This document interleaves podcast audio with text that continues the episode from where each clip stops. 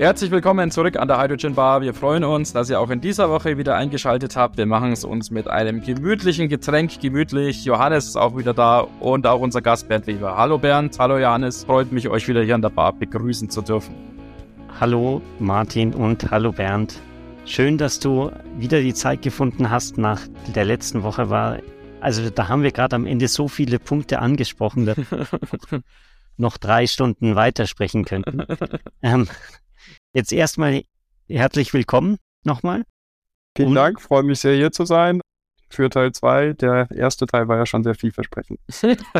ja, ähm, genau, am Ende vom, vom ersten Teil, da hattest du dann schon mal angesprochen, dieses ganze ja, Dilemma, äh, Dilemma ist vielleicht das falsche Wort, aber die Situation, äh, wo man zwischen Importen und, und Vorortproduktion sich quasi die, die, die Balance finden muss dass man mit Importen natürlich auch in gewisser Weise im Wettbewerb steht mit vielen anderen Playern, die eben auch Wasserstoff haben wollen von den Ländern, die das im großen Stil erzeugen.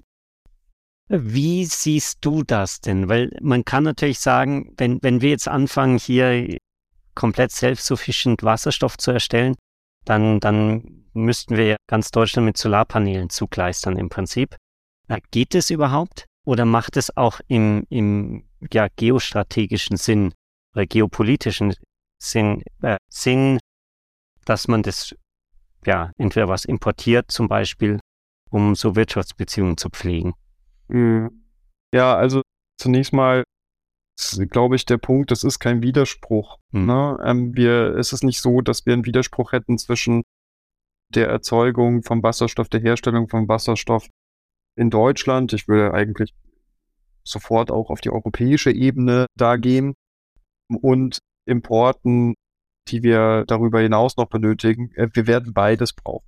Und wir werden weder in Deutschland noch in Europa die Möglichkeit haben, unseren Wasserstoffbedarf aus heimischer Produktion zu decken. Das ist einfach, ich weiß, manchmal wird das, wird das in der Diskussion anders dargestellt, aber wenn man sich die, die einschlägigen Studien und Berechnungen dazu ansieht, dann ist das eine sehr klare, eine sehr klare Message, die man, die man dort auf jeden Fall in meinen Augen mitnimmt. Und ja, dementsprechend ähm, kommt natürlich eine geostrategische, geostrategische Perspektive hier rein. Aber erstmal ist es so, alles, was wir machen können, hier in Deutschland, in Europa, sollten wir tun. Das hat natürlich irgendwo eine Flächenbegrenzung, also für erneuerbare Energien. Da haben wir auch schon diverse Akzeptanzprobleme. Ich würde sagen, wir müssten ganz viele Windräder in erster Linie dafür aufstellen. Und die brauchen wir ja aber an gleicher Stelle auch für, für andere Punkte, nämlich die Elektrifizierung. Und das wäre ja dann zusätzlicher, zusätzlicher Bedarf, der, der entstehen würde. Also das ist, das ist schon schwierig, das ist eine gigantische Herausforderung, muss man sich einfach vergegenwärtigen. Dementsprechend ist das der eine Punkt. Und der andere Punkt ist natürlich auch, dass die Erzeugungskosten in Nordwesteuropa einfach woanders liegen, als sie zum Beispiel in Chile liegen, einfach aufgrund der, der natürlichen äh, Gegebenheiten. Allerdings müsste man bei Chile natürlich nochmal die Transportkosten draufpacken. Das müsste ja dann Derivatform verschifft werden wahrscheinlich. Und ja, das, das müsste dann draufgelegt werden und dann müsste das immer noch wirtschaftlich sein. Also das ist, das ist schon, das ist schon eine große Herausforderung. Wir können natürlich auch von Ländern, die etwas näher an uns dran sind, bis wenige tausend Kilometer, also aus der Nachbarschaft. Zum Beispiel in der östlichen Nachbarschaft, da hat man immer über die Ukraine nachgedacht. Das ist natürlich aus gegebenem Anlass sehr schwierig geworden, dieser östliche Korridor, aber auch der südliche Korridor mit Nordafrika Wasserstoff importieren, könnten das auch per Pipeline importieren. Das wäre dann mhm. noch machbar, ähm, wirtschaftlich abbildbar. Aber auch da darf man sich keine Illusion hingeben, dass, also erstens existieren diese Pipelines noch nicht, auch wenn sie schon mitbedacht werden von europäischen ja. Infrastrukturplänen, also European Hydrogen Backbone denkt das schon mit, was ich auch sehr richtig und sehr wichtig finde. Aber gleichzeitig, wenn man sich jetzt den Strommix und auch Energiemix und auch die Energienachfrage in diesen Ländern anguckt, dann wird man relativ schnell sehen, dass erneuerbare Energien jetzt dort nicht die dominante Form der Stromerzeugung sind. Ja. Ich glaube, je nach Land variiert es, aber das ist deutlich unter 20 Prozent. Mhm. Und Jetzt sollen diese Länder also ihre eigene Energiewende vorantreiben, also sprich sich selber elektrifizieren und sollen gleichzeitig noch neue Kapazitäten. Noch uns retten, sozusagen, ja, genau. Genau. Und das ist auch hier ist, äh, haben wir es einfach mit einer unglaublichen Dimension zu mhm. tun. Ich denke schon, dass das machbar ist, aber es braucht mhm. da wirklich ein sehr strategisches, kluges Vorgehen, um wahrscheinlich auch wirklich ähm, breite Partnerschaften mit diesen Ländern, die eben nicht nur unsere Interessen als Konsumenten reflektieren, sondern auch die Interessen der Produzenten, um daraus eine Win-Win-Situation zu machen. Und wir dürfen auch nicht mit zweierlei Maß messen. Es ist dann natürlich auch wichtig, dass, dass äh, die nicht nur die strengen Kriterien für Exporte nach Europa dann einhalten, sondern natürlich auch gewisse Nachhaltigkeitskriterien in den ja. eigenen Ländern. Ja, und auch das ist etwas, was in der Diskussion manchmal so ein bisschen unter, unter den Tisch fällt, also Stichwort Wasserverbrauch und solche ja. und ähnliche Themen. Also gigantische Aufgaben, für die wir noch keine echten Instrumente in der Hand haben. Mhm. Wenn du erwähnst, dass diese Thematik machbar ist und auch wirtschaftlich ist, eben jetzt wirklich zum Beispiel, jetzt in deinem Beispiel, Wasserstoff aus Nordafrika über ein Pipeline-Netzwerk nach Mitteleuropa zu schaffen, würde das voraussetzen, dass die Infrastruktur schon vorhanden ist. Wir also zum Beispiel solche Infrastruktur, wie es jeder Hydrogen Backbone vorsieht, aus der öffentlichen Hand erstmal vorfinanzieren müssen oder sogar komplett hinstellen müssen, um so eine Thematik wirtschaftlich werden zu lassen? Oder ist es sogar so, es könnte auch wirtschaftlich sein, wenn auch der Ausbau der Infrastruktur eher in privater Hand liegt? Mhm. Oder ist das dann schon das Killerkriterium zu sagen, ja, wenn, wenn sozusagen jetzt der Importeur noch selber sein Leitungsnetz legen muss, ja, dann würde er das niemals machen, weil das einfach kompletter Wahnsinn ist. Mhm. Naja, also ich glaube, wir brauchen auf jeden Fall das Signal an Investoren. Ähm, der Staat wird nicht die Investitionen selber tätigen können. Das wissen wir ja auch. Und wir wissen auch, dass es auch Stand der Dinge jetzt noch nicht marktwirtschaftlich ist, äh, den mhm. Wasserstoff zu produzieren und dann eben auch nach Europa zu schicken. Also es wird hier eine Rolle des Staates gerade im Hochlauf ähm, geben müssen. Und da wird es auch eine besondere Bedeutung für die Infrastruktur haben. Das heißt jetzt nicht automatisch, dass der Staat, also die Bundesrepublik Deutschland, das alles finanzieren muss in meinen Augen, aber sie muss entsprechenden Rahmenbedingungen schaffen, damit diese mhm. Investitionen auch wirklich ähm, getätigt werden. Und das gilt zum einen für den Bereich der, der Infrastruktur und das gilt zum anderen natürlich grundsätzlich für die Produktion vom, vom Wasserstoff ähm, selbst und auch die, die Endeffekt die, die Lücke, die da, ähm, die wir da zusammenbringen müssen zwischen den Erzeugungskosten und auf der anderen Seite eben der, ja, der Willingness to pay, also ja. den, den Preisen, die dann die Abnehmer in Europa ja. bereit sind zu zahlen. Und das, das matcht sich erstmal nicht. Das, das muss man auch so klar sagen. Das heißt, es wird hier, es wird hier eine Form der Unterstützung benötigt. In Deutschland hat man das ja mit der H2 Global Initiative angegangen, also sprich doppelseitige Auktionen. Es gibt einen Intermediär, so eine Art staatliche Agentur und die schließt sowohl mit den Produzenten als auch mit den, mit den Abnehmern dann entsprechende langfristige Verträge und matcht das. Gibt natürlich auch dem Produzenten eine schöne Sicherheit, dann eben auch entsprechend ja, in die Investitionen für die Erzeugung gehen zu können. Und auf der anderen Seite hat es natürlich, bedeutet das auch, dass der Staat da auch gewisse Risiken in Kauf nehmen muss, ähm, sollte, sollte da was schiefgehen und auch die verschiedenen, ja, die verschiedenen Verträge dann auch wirklich alle managen muss, halte ich aber für einen durchaus gangbaren Weg, zumindest für Deutschland. Bin mir für die europäische Ebene da ehrlich gesagt nicht so sicher. Ähm, Deutschland ist mit der H2 Global Initiative schon weiter, arbeitet da ja schon seit ein paar Jahren dran und ich finde, die Kolleginnen und Kollegen machen da auch wirklich einen sehr guten Job und die ersten Ausschreibungen sind ja schon, laufen ja auch und das halte ich auch für sehr gut. Ich glaube, auf europäischer Ebene sind das, ja, muss man sich die Frage stellen, will man das jetzt kopieren? Will man was anders machen? Wie verhält sich das eigentlich zu Initiativen von Mitgliedstaaten wie zum Beispiel Deutschland? Also es würde ja jetzt keinen Sinn machen, eine doppelte Struktur ähm, zu schaffen, die ineffizient wäre. Also da sind, mhm. glaube ich, noch viele Fragen offen. Auf der anderen Seite weiß ich nicht, ob die Europäische Kommission in der Lage ist, so ein Konstrukt wie H2 Global schnell auf die Beine zu stellen ähm, um da jetzt auch den Kickstart hinzubekommen in kürzester Zeit oder ob man da nicht lieber über Marktprämien nachdenken muss, über Ausschreibungen, um, um dann ein anderes Instrument zu haben. Aber das sind, das sind schwierige Fragen und ja, der, der Staat hat eine Rolle, vor allem im Hochlauf. Ich glaube aber, wir müssen auch den zweiten Schritt von Anfang an mitbedenken und das ist dann auch, wird aus Wasserstoff eigentlich ein sich selbst tragender Markt irgendwann.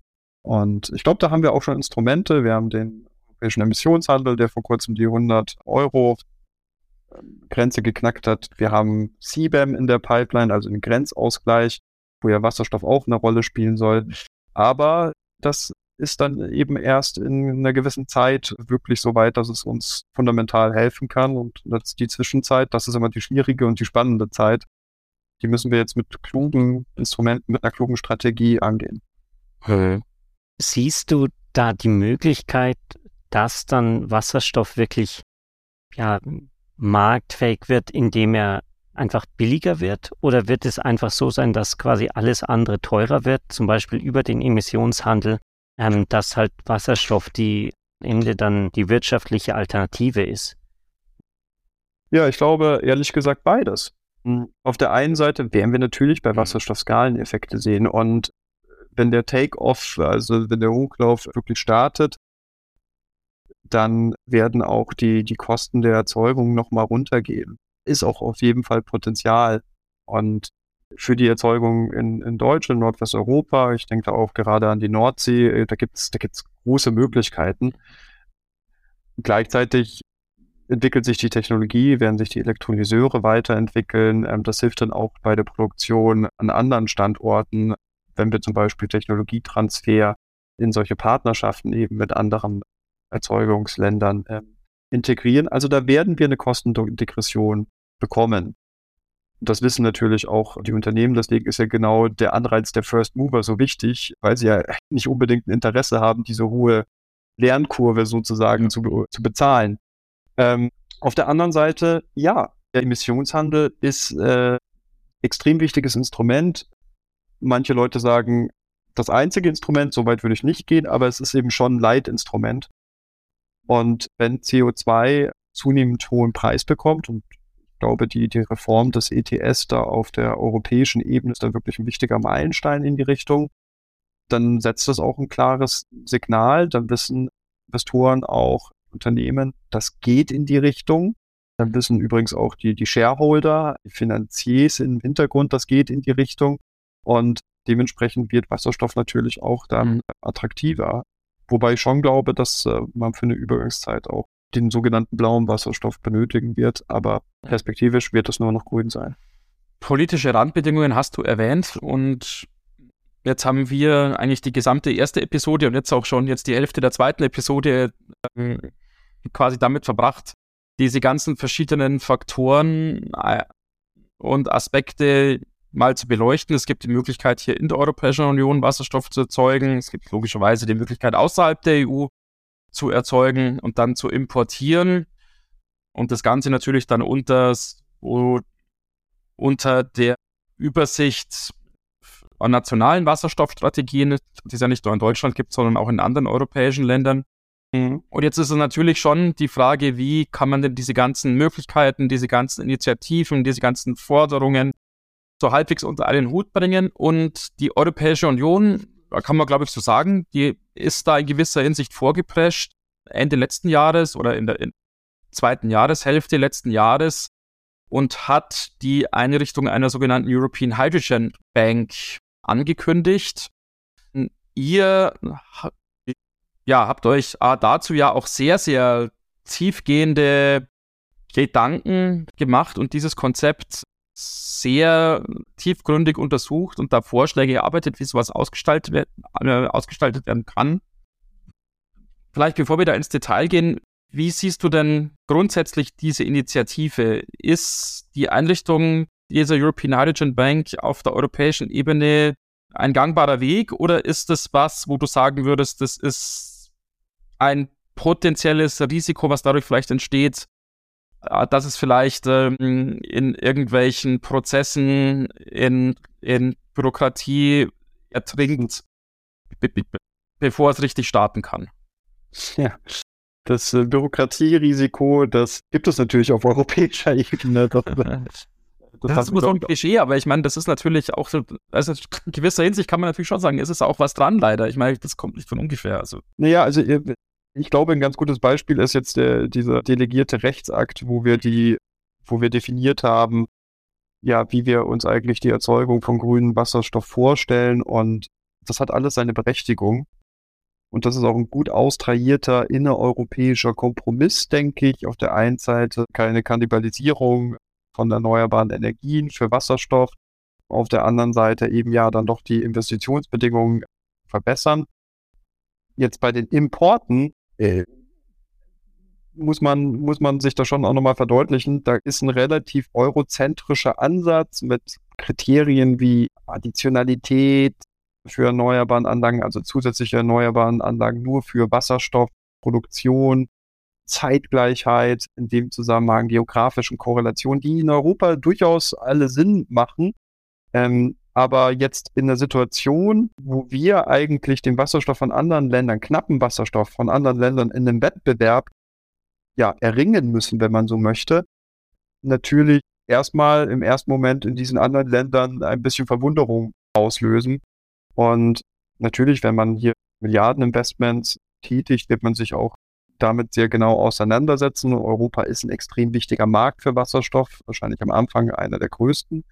Aber ja, manche Sachen sind, die die Kommission da definiert hat, werden meiner Meinung nach gar nicht in anderen Ländern einfach übertragbar sein. Und so ja, ist die, ist, ist schon das Risiko, dass man mit diesem eurozentrischen, vielleicht, wie du sagst, auch bürokratischeren Ansatz ähm, ja, sich ein Stück weiter selbst seiner Möglichkeiten beraubt oder zumindest äh, Investitionsunsicherheit wieder schafft, die man ja genau eigentlich damit ver vermeiden möchte. Also so viel erstmal zum Thema europäische Bürokratie für den Moment. Aber ähm, äh, zu, zu der Frage der Wasserstoffbank spezifisch, also es macht total Sinn, dass wir, dass wir unsere Interessen in Europa bündeln, dass wir versuchen, die, den Bedarf an Wasserstoff, den wir haben, auch gemeinsam ja, möglichst mit einem gemeinsamen Instrument zu decken oder anders formuliert, es macht jetzt keinen Sinn, wenn wir jetzt irgendwie 27 verschiedene Importinstrumente uns überlegen, das ist einfach, ist einfach nicht effizient. Und da würde ich einfach die, die Gefahr eigentlich größer sehen in Effizienz als in dem eher bürokratischen Anlauf, dem, den man vielleicht in Brüssel dann auch machen muss. Wir haben in der Tat, wie du sagst, uns die European Hydrogen Bank sehr genau angeguckt. Äh, glaube, Ursula von der Leyen, die Kommissionspräsidentin, hat viel überrascht, als sie gesagt hat, dass wir mhm. so ein Instrument brauchen, war aber auch noch vollkommen vage, wie und überhaupt und genau. Und wir haben uns gedacht, naja, dann schauen wir uns doch mal das spann die spannende Frage des Wies genauer an. Und ja, sind wirklich in die Details gegangen. Ähm, diese Hydrogen Bank soll ja zwei Sachen machen. Sie sollen auf der einen Seite das europäische Ziel 10 Millionen Tonnen Wasserstoff zu produzieren bis 2030 erfüllen und sie sollen auf der anderen Seite ähm, 10 Millionen Tonnen Importe von ähm, grünem Wasserstoff nach Europa als Ziel erfüllen. Und ähm, wir haben uns da sehr genau angeguckt, wie kann das funktionieren, auch vor dem Hintergrund, dass wir da meiner Meinung nach, unserer Meinung nach extrem effizient sein müssen, weil das Budget, das zur Verfügung gestellt wird, ist jetzt nicht so wahnsinnig groß. Das sind drei Milliarden. Klingt jetzt erstmal nach viel, ist aber eigentlich relativ wenig. Wenn wir uns überlegen, vor, vor welchen Dimensionen wir, wir da eigentlich stehen. Auch die deutsche Initiative ist, glaube ich, mittlerweile schon mit über vier Milliarden, zumindest in der Pipeline veranschlagt. Also da sieht man, das ist jetzt, jetzt nicht das große Klotzen auf der europäischen Ebene. Trotzdem macht es, macht es total Sinn, dieses Instrument zu etablieren, dieses Instrument voranzubringen. Und ja, die, die Frage ist, tatsächlich, wie kann man eine Win-Win-Situation für die Erzeuger erzeugen und gleichzeitig für uns als Nachfrage in Europa, wie kann man das matchen? Jetzt vorher schon mal angesprochen, die Produktionskosten auf der einen Seite zusammenbringen mit der Willingness to Pay.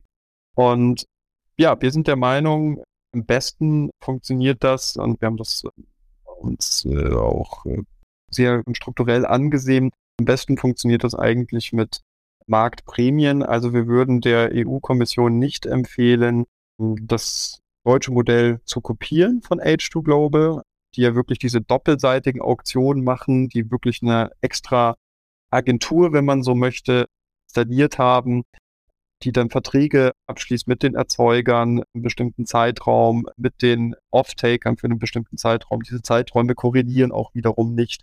Und diese Sachen dann wirklich alle zusammenbringt und dem auch entsprechend auch das Risiko hat und natürlich auch mit, mit Staatsfinanzen für dieses Risiko dann haftet, wenn das eben nicht funktioniert, wenn man zu viel, äh, ähm, zu viel Wasserstoff kontrahiert, den man dann nachher nicht los wird und äh, ähnliche Probleme, sondern wir würden eigentlich empfehlen, dass die EU sich ein Stück weit zurücknimmt, dass wir stattdessen erstmal die beiden Seiten, Erzeugung und Verbraucher, selber ein Abkommen äh, schließen lassen untereinander, also Memorandum of Understanding zum Beispiel, und dann ja im Endeffekt den beiden die Möglichkeit geben für äh, Marktprämien ähm, für die Erzeugung sich in Ausschreibungen zu bewerben und dann eben, ja, ähm, nach bestimmten definierten Kriterien, wo Preis sicherlich eine Rolle spielt, aber auch noch andere Qualitätskriterien, entsprechend diese Marktprämien vergeben, damit, damit die Zeuge dann auch die notwendige Sicherheit haben, die notwendigen Rahmenbedingungen, auch wirklich die ja, in Investitionen zu gehen. Hätte den Vorteil, man hat auf staatlicher Seite nicht so große ähm, Risiken in seinem Portfolio, auf der einen Seite und auf der anderen Seite, und das ist eigentlich noch viel pragmatischer, es kann schneller gehen. Man muss nicht erstmal eine extra Agentur aufbauen, extra Trader zusammensuchen oder ich weiß nicht, wie, wie genau. Ich würde jedenfalls nicht den klassischen Eurokraten da jetzt direkt damit beauftragt sehen. Das wird nicht funktionieren. Und die Zeit haben wir ehrlicherweise auch nicht. Da ist Age2 Global in Deutschland einfach früher dran sondern stattdessen muss man, glaube ich, hier einen sehr schnellen, sehr pragmatischen Weg gehen. Und ja, man kann sich auch überlegen, ob man, das ist auch ein Vorschlag für die Importseite, ob man nicht den Erzeugern auch nochmal extra äh, Garantien gibt, so sozusagen Default-Garantien. Was ist, wenn was nicht funktioniert auf der Infrastrukturseite, wenn die nicht rechtzeitig fertig ist? Was ist, wenn der Off-Taker in Europa, weiß ich nicht, irgendein Stahlunternehmen seine Abnahmeverpflichtungen nicht erfüllen kann, weil irgendwas in der Projektpipeline schiefgegangen ist oder sogar Konkurs gegangen ist. Wie gehen wir mit solchen Risiken um?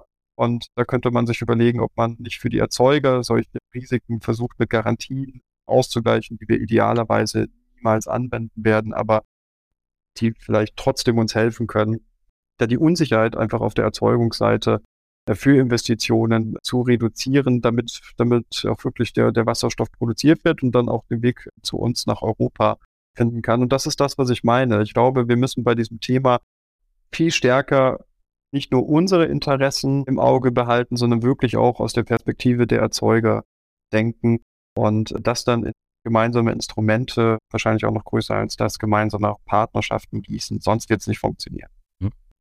Es sind schon wieder so viele weitere Stichworte gefallen, dass ich da gern nachfragen würde. Äh, allerdings ist wieder die Zeit knapp. Vielleicht müssen wir dich nochmal einladen. Ja. äh, sonst, wenn die, sonst, wenn die Hörer dann auch Detailfragen mhm. haben, ich meine, es besteht ja auch im Nachhinein noch die Möglichkeit, ja. mit uns in Kontakt zu treten. Genau. Vielleicht also, aber als, als letzte Frage noch ganz ja. kurz. Einfach zum, zum Verständnis. Ihr habt da ja wahnsinnig viele Ideen, Gedanken, Ihr entwickelt da die Konzepte. Wie schaut ihr jetzt, dass die auch umgesetzt werden und dann den, den Weg in die Umsetzung finden, Gehör finden bei den Politikern und nicht einfach nur dann quasi als schöner Bericht in der Ablage verschwinden von den Politikern in der EU oder, oder in Deutschland. Ja, wie, wie setzt man sowas dann um oder bringt es zur Umsetzung? Ja, das ist, äh, das ist eine sehr gute Frage. Ich meine, das beste Konzept nutzt dir nichts, wenn du es nicht zur richtigen Zeit am richtigen Ort hast, politischen Prozess, damit es auch umgesetzt werden kann. Und ja, da gibt es, glaube ich, verschiedene Wege, die nach Berlin oder nach Brüssel führen an der Stelle.